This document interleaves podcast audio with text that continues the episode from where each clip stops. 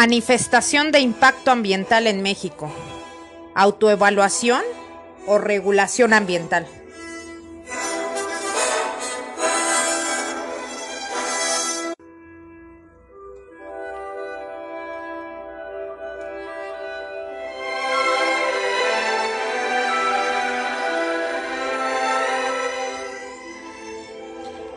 Cápsula informativa por resonancia ambiental.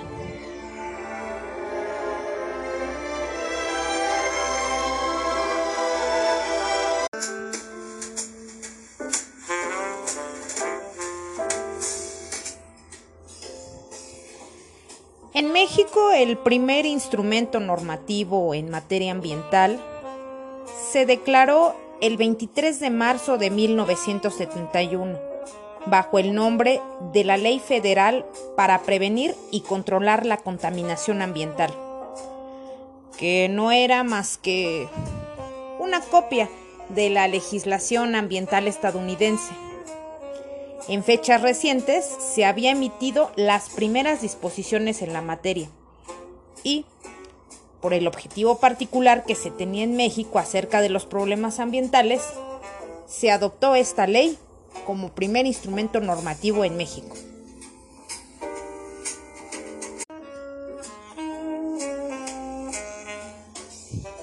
El objetivo de esta ley estaba relacionada con conocimientos sobre seguridad y higiene, o bien la relación entre el medio ambiente y las condiciones insalubres, sobre todo en el medio ambiente laboral enfocado ni a la biología ni a la ingeniería ambiental, sino a la ingeniería sanitaria.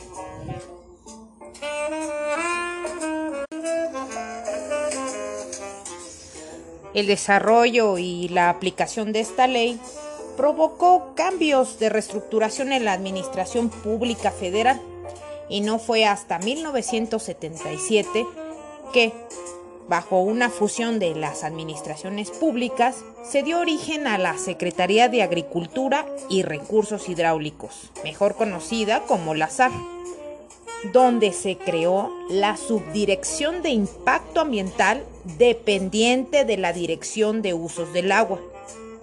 Como podemos ver, en este primer objetivo que tenía la ley, el uso de agua dio como prioridad la creación de una subdirección de impacto ambiental.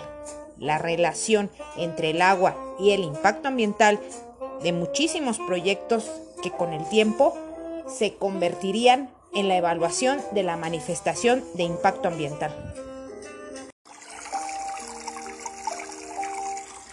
Ya para 1982 se publicó en el Diario Oficial de la Federación la Ley Federal de Protección al Ambiente incorporando esta nueva ley la definición de los términos de impacto ambiental y manifestación de impacto ambiental, así como las condiciones particulares para presentar dicho documento.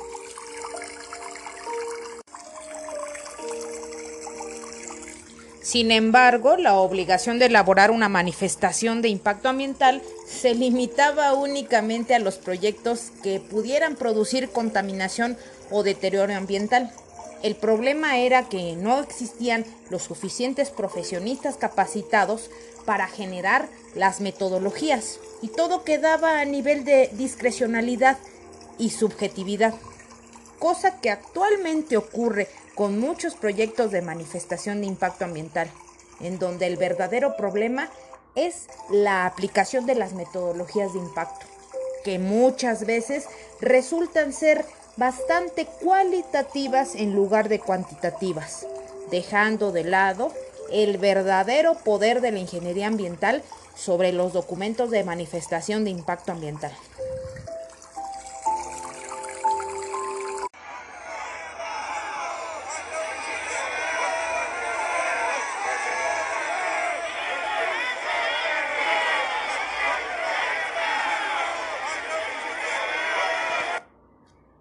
El activismo ambiental fue clave en la historia de la normatividad ambiental en México. En los años 80 Gracias a esto se hicieron públicas las inquietudes de algunos grupos ambientalistas del país sobre la contaminación y el deterioro ambiental. Y por eso mismo, el periodismo empezó a difundir noticias acerca de las condiciones del medio ambiente y se establecieron programas de estudio y además bastantes líneas de investigación sobre el tema en diversas instituciones académicas. Podemos decir que gracias al activismo ambiental fue que surgió en 1986 la ley forestal y dos años después entró en vigor la ya tan famosa Ley General del Equilibrio Ecológico y Protección al Ambiente, donde se estipula en el artículo 28 la presentación de la manifestación de impacto ambiental en sus dos modalidades, regional y particular.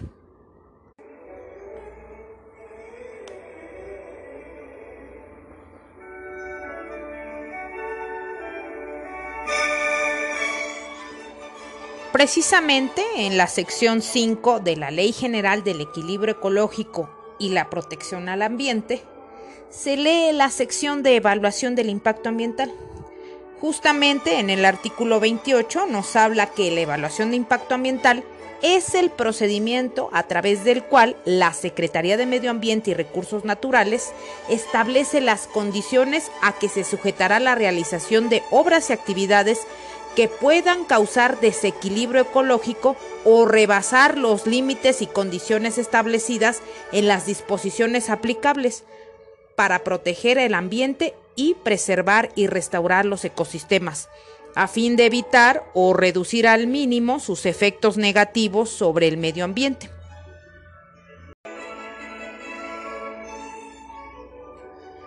Quienes pretendan llevar alguna de las siguientes obras o actividades requerirán previamente la autorización en materia de impacto ambiental por parte de la Secretaría de Medio Ambiente y Recursos Naturales, tales como obras hidráulicas, vías generales de comunicación, oleoductos, gasoductos, carboductos y poliductos, obras que son fundamentales para el desarrollo de un país así como todo lo que engloba a la industria del petróleo, la petroquímica, la siderúrgica, del cemento y la eléctrica, la exploración, así como instalación de tratamiento y confinamiento de residuos peligrosos como residuos radioactivos, aprovechamiento forestales en selvas tropicales, cambios de uso de suelo de áreas forestales, parques industriales donde se prevé la realización de actividades altamente riesgosas, desarrollos inmobiliarios, obras y actividades en humedales, manglares, lagunas, ríos, lagos, esteros conectados al mar, obras y actividades en áreas naturales protegidas, actividades pesqueras, acuícolas o agropecuarias que puedan poner en peligro la preservación de una o más especies y además obras o actividades que correspondan a asuntos de competencia federal que puedan causar desequilibrios ecológicos graves e irreparables.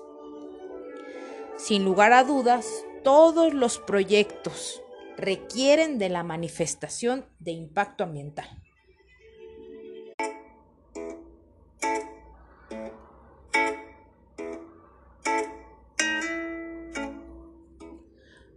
Pero como en toda regla existen sus excepciones, podemos estudiar de cerca el artículo sexto del Reglamento de Impacto Ambiental que emana de la Ley General del Equilibrio Ecológico, el cual nos habla de que no todos los proyectos requieren de la tan famosa manifestación de impacto ambiental o MIA.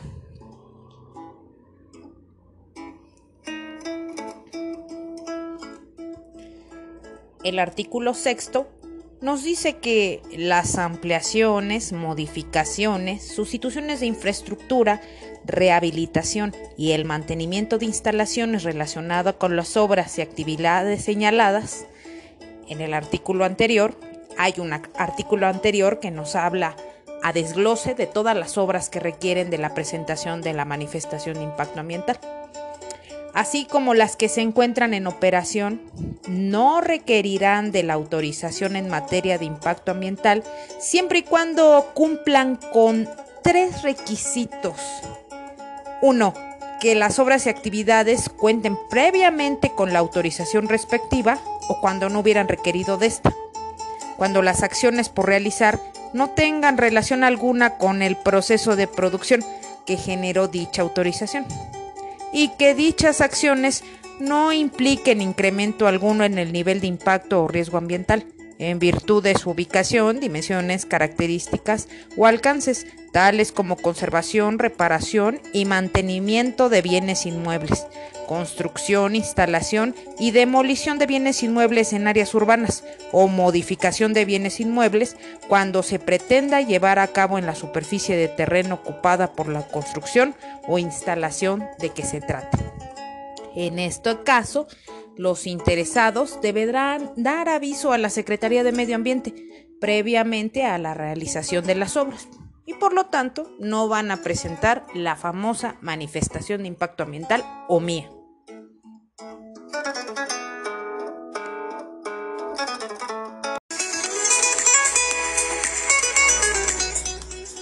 Resonancia Ambiental llega hasta ustedes gracias al patrocinio de Editorial Trópico de Escorpio. Entre sus servicios se encuentra corrección ortotipográfica, edición de un libro, diseño editorial, derechos de autor, conversión a ebook y distribución de ebook. Editorial Trópico de Escorpio. Libros.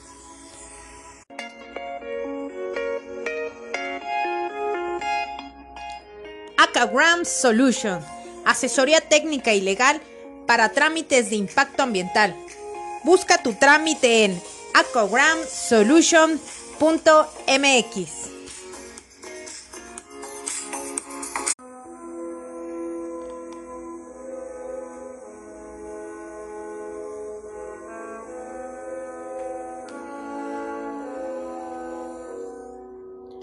El capítulo tercero del reglamento en materia de evaluación de impacto ambiental nos habla acerca del procedimiento para la evaluación de impacto ambiental. En su artículo 10 nos habla acerca de la división de las manifestaciones de impacto ambiental, las cuales se deben presentar por la naturaleza de su proyecto en regional o en particular.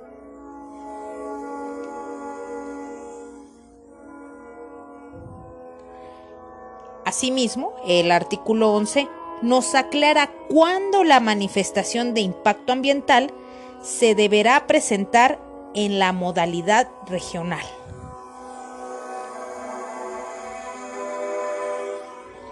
Siempre y cuando se trate de parques industriales y acuícolas de más de 500 hectáreas, carreteras y vías férreas proyectos de generación de energía nuclear, presas y en general proyectos que por su naturaleza, características y sobre todo dimensiones alteren las cuencas hidrológicas.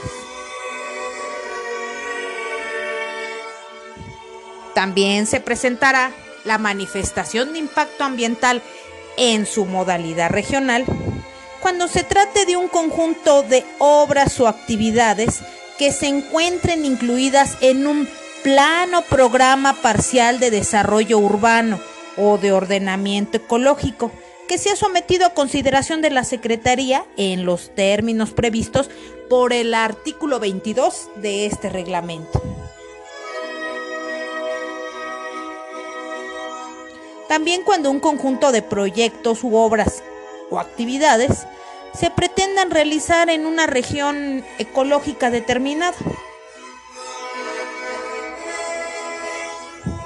Y finalmente, cuando los proyectos que se pretendan desarrollar en sitios en los que por su interacción con los diferentes componentes ambientales regionales se prevean impactos acumulativos, sinérgicos o incluso residuales que pudieran ocasionar la destrucción el aislamiento o la fragmentación de los ecosistemas.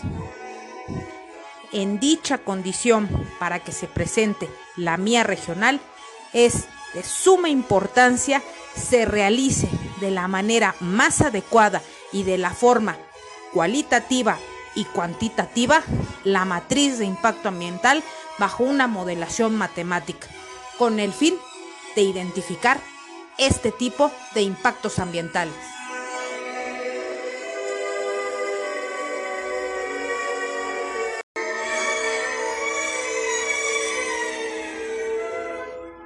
En esta ocasión, en Resonancia Ambiental, solamente nos ocuparemos de analizar el contenido de la manifestación de impacto ambiental en su modalidad regional. Es así como el artículo 13 del reglamento en materia de impacto ambiental nos dice que la manifestación de impacto ambiental en su modalidad regional deberá contener la siguiente información.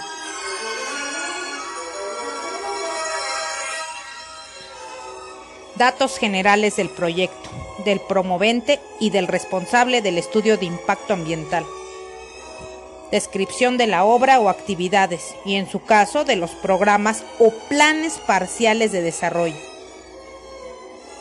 Vinculación con los instrumentos de planeación y ordenamientos jurídicos aplicables descripción del sistema ambiental regional y señalamiento de tendencias de desarrollo y deterioro de la región. Identificación, descripción y evaluación de los impactos ambientales acumulativos y residuales del sistema ambiental regional. Estrategias para la prevención y mitigación de impactos ambientales acumulativos y residuales del sistema ambiental regional. Pronósticos ambientales regionales y en su caso evaluación de alternativas. Y finalmente, identificación de todos los instrumentos metodológicos y elementos técnicos que sustenten los resultados de la manifestación de impacto ambiental.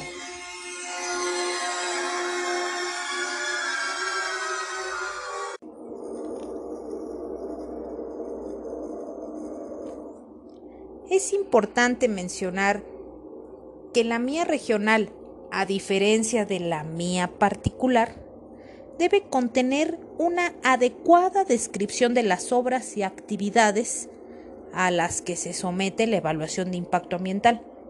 Por lo tanto, en la mía particular no se trata de repetir el proyecto técnico que la promovente presenta ante cualquier administración.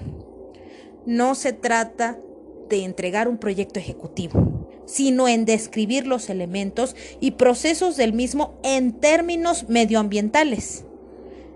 Es decir, que en este punto del estudio de impacto ambiental se deben exponer y expresar todas las acciones de este que puedan llegar a ser causantes de un futuro de impacto en el medio.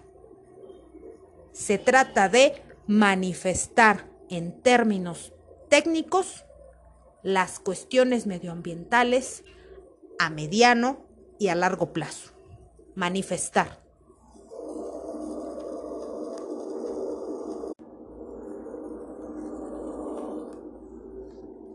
En la mía regional es importante que la descripción del sistema ambiental a nivel regional nos conduzca hacia un estudio del estado del sitio y de sus condiciones ambientales, pero antes de la ejecución de la obra, así como de los tipos existentes y la clasificación, por ejemplo, de la ocupación del suelo y aprovechamientos de otros recursos naturales, bióticos o abióticos, teniendo en cuenta las actividades preexistentes.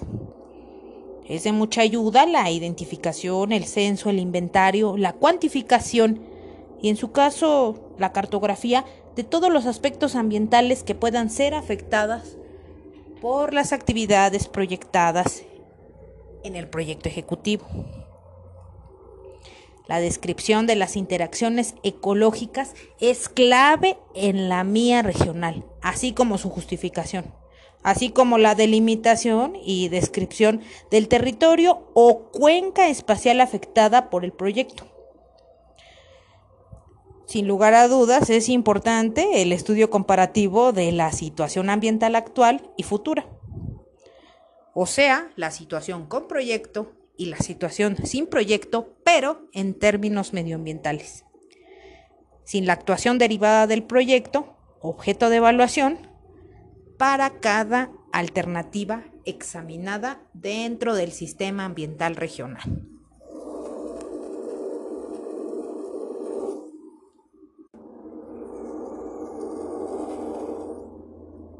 En el caso de la elaboración de la MIE regional, es muy importante tener una bitácora de valoración de los elementos ambientales y preguntarnos, ¿cuánto vale el aire que respiramos? Resulta muy difícil cuantificar estos elementos ambientales. Sin embargo, existen métodos que permiten valorarlos en el momento en que se realiza una evaluación de impacto ambiental. La forma que usualmente se utiliza es la de asignar un peso a cada elemento factor ambiental, de tal manera que permita agregar los valores obtenidos, tanto para obtener el impacto total de un proyecto o de una alternativa, como para saber el impacto producido por una acción determinada, sobre todo con los factores ambientales afectados, o sobre cualquier factor ambiental dado, por todas las acciones del proyecto. Después de esto, sería importante exigir una valorización nuevamente del proyecto ejecutivo para evitarnos en el futuro realizar modificaciones y ampliar la brecha costo-beneficio del proyecto ejecutivo.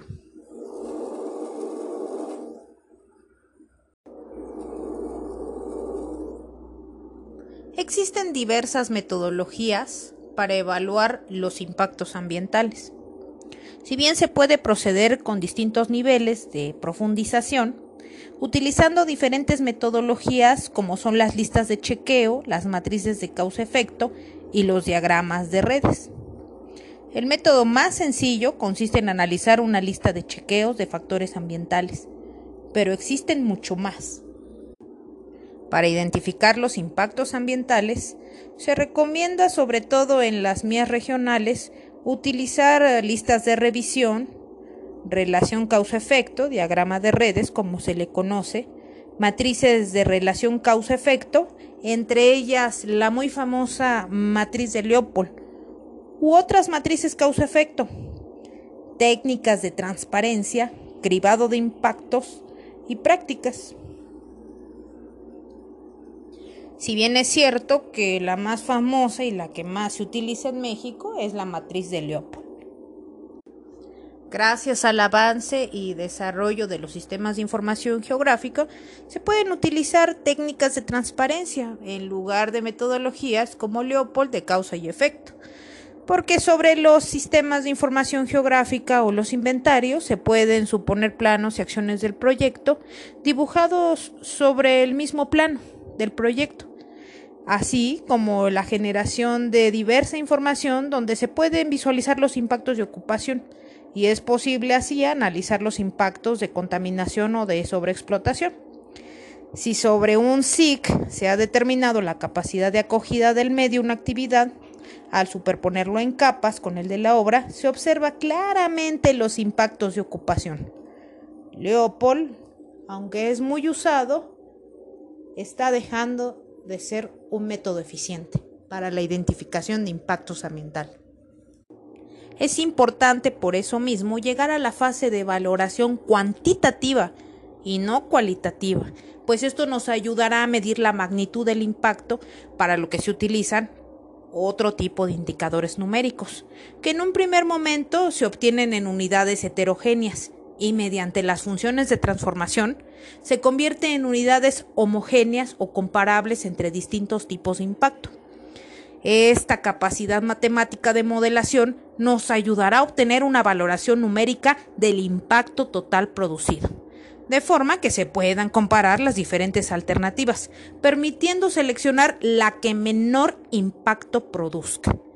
Es importante no solo establecer la magnitud, sino también el umbral a partir del cual el impacto provocado debe imponer limitaciones a la actividad, limitantes que en muchas ocasiones no se encuentra en la normatividad ambiental vigente que acompañará la elaboración de la manifestación de impacto ambiental, tanto en la fase de construcción como en la fase de explotación y de abandono.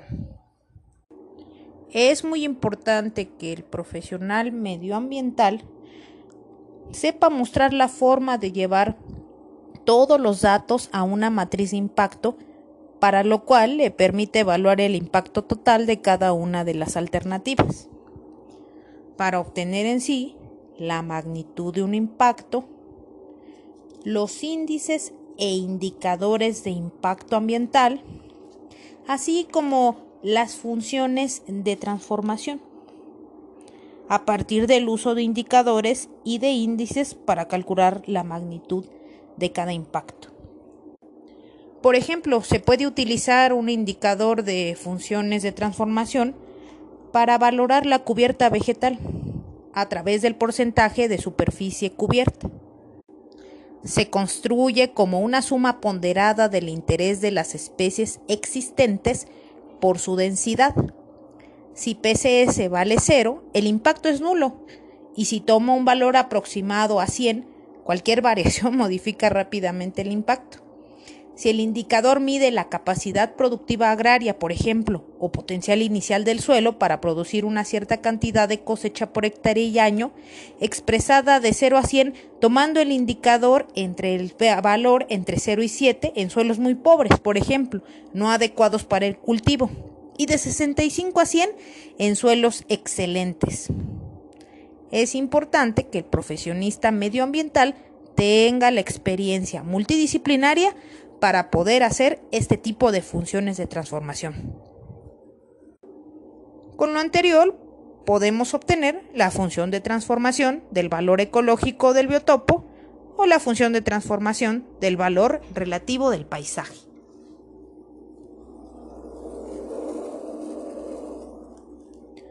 Por ejemplo, la función parabólica en su etapa decreciente nos indica que un impacto ambiental disminuye al crecer el valor del indicador, lo que significa que la forma parabólica de esta función pasa por los puntos máximo, 0 y mínimo, 1.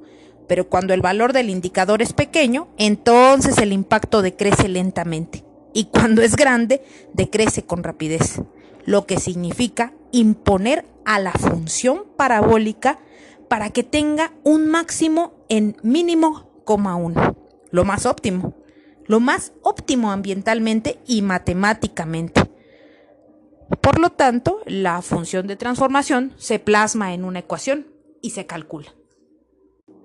Alejados de la metodología de Leopold, que solamente nos da factores cualitativos, también podemos hablar, por ejemplo, de la función de transformación del nivel de emisión del NOx, ponderado para el número de personas afectadas. Que si vale cero, el impacto es cero. Pero si vale 400 partes por millón, el impacto es 1. Y la sensibilidad es máxima hasta 100 partes por millón sobre metro cúbico. En ese sentido, la función de transformación se une como dos parábolas crecientes. Otra de las ventajas del uso de las funciones de transformación como modelos matemáticos para la identificación de impactos ambientales se encuentra, por ejemplo, en la identificación de residuos peligrosos, donde se mide la capacidad de ser detectados. Si no se detectan, el impacto es cero, y si se detectan, el impacto es uno. La función de transformación, por ejemplo, del ruido, si existe una normativa que lo limite a partir de una intensidad podemos obtener una función de transformación creciente, pero con un valor en el umbral. Y también si hablamos de funciones constantes a nivel matemático, podemos generar impactos constantes para cualquier valor del indicador, por ejemplo, que y sea igual a constante. A esto se le llama función de transformación constante. Y se mide en el eje de las x como una magnitud del impacto en unidades heterogéneas y en el eje de las y como una magnitud de impacto en unidades homogéneas. Finalmente llegamos a la parte más importante de la mía regional, que es la propuesta de la propia promovente para generar medidas de prevención, mitigación y compensación de impactos ambientales. Estas medidas se deben adoptar para minimizar los impactos ambientales que puedan considerarse como la parte más importante o al menos una de las más importantes del estudio de impacto ambiental. El impacto sobre el medio ambiente producido por una determinada actividad va a depender mucho de la forma en que se realice la misma, por lo que el proyecto se deben detallar todas aquellas medidas necesarias para que sea el menor posible resultado de los modelos matemáticos que se adopten, por ejemplo, con las funciones de transformación y o otras metodologías de identificación de evaluación de impacto ambiental, se observan ejemplos de medidas preventivas o protectoras. Por ejemplo, en carretera, el diseño de la vía para adaptarla al terreno y no estropear en lo posible el paisaje. Esa sería un ejemplo de medida preventiva incluso elevar la rasante de una carretera cerca del curso de agua para evitar la afección a la vegetación en ribera. También se encuentra el diseñado del trazado de la ubicación de la obra, carretera, vía férrea, de forma que no pase a menos de 200 metros de una zona urbanizada, por ejemplo. Se pueden realizar también catas de sondeo para prospecciones arqueológicas, el diseño de trazado de forma de la obra que no destruya y se protejan los puntos de interés paleontológico o de interés geológico. Se puede prevenir incluso el jalonamiento de yacimientos arqueológicos, así como el correcto diseño del drenaje de aguas superficiales y subterráneas, respetando el sistema anterior de aguas de escorrienda o intentando modificar lo mínimo las vertientes existentes. Tenemos también ejemplos de medidas de mitigación, como la creación de setos y bardizas que impidan corrientes de aire que modifiquen el microclima o el clima local, sobre todo en las canteras. También tenemos obras de mitigación como la disminución del polvo y partículas sólidas en suspensión en el aire, así como el control de emisión de polvo y partículas.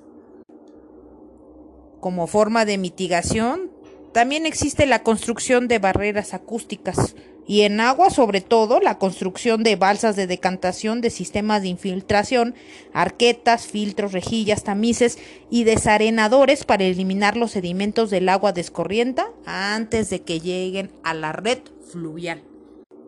En el caso de flora y fauna, también tenemos medidas de mitigación que evitan la erosión y los riesgos de deslizamiento. El recubrimiento de vegetación de los taludes, las rivieras y las zonas desnudadas. Así como en fauna, la construcción de pasos para fauna, la adecuación de los drenajes para el paso también de fauna y que no se convierta en trampas, el diseño de rutas aéreas que no interfieran con los refugios de las aves.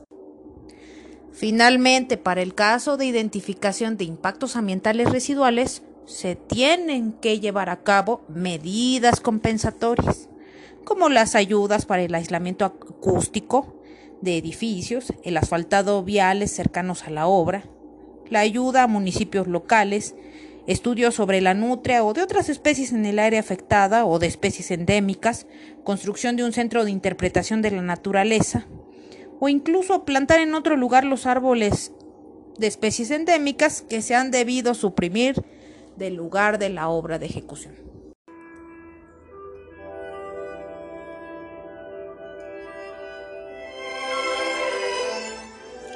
Cápsulas informativas por resonancia ambiental.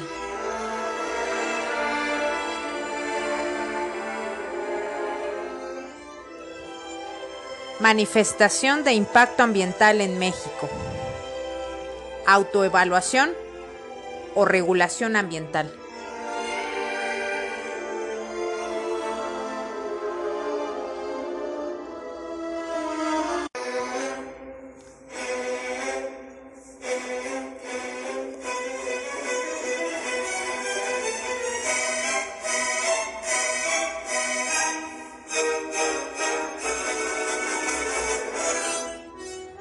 Y así es como damos fin a esta emisión de cápsula informativa por resonancia ambiental.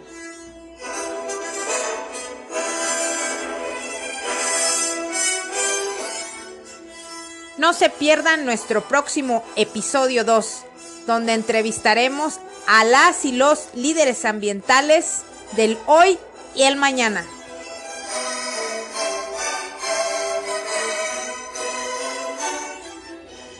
Resonancia ambiental.